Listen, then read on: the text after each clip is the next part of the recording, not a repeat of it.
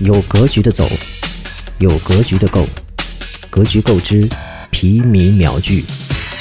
徐新，一九八八年毕业于南京大学外国语学院，后就职于中国银行总行的营业部，不到一年当选三八红旗手，不久被提升为副科长。一九九一年加入法国巴黎银行，负责指导投资业务。后成为霸凌投资香港有限公司行政董事及股东。徐新最著名的投资案例是网易、京东、娃哈哈等企业，曾任中华英才网的初始投资者和董事会主席，中国风险投资协会理事会理事，也被认为是刘强东的伯乐，号称投资女王。他投资的其中三个创业者进入了福布斯富豪榜前一百名。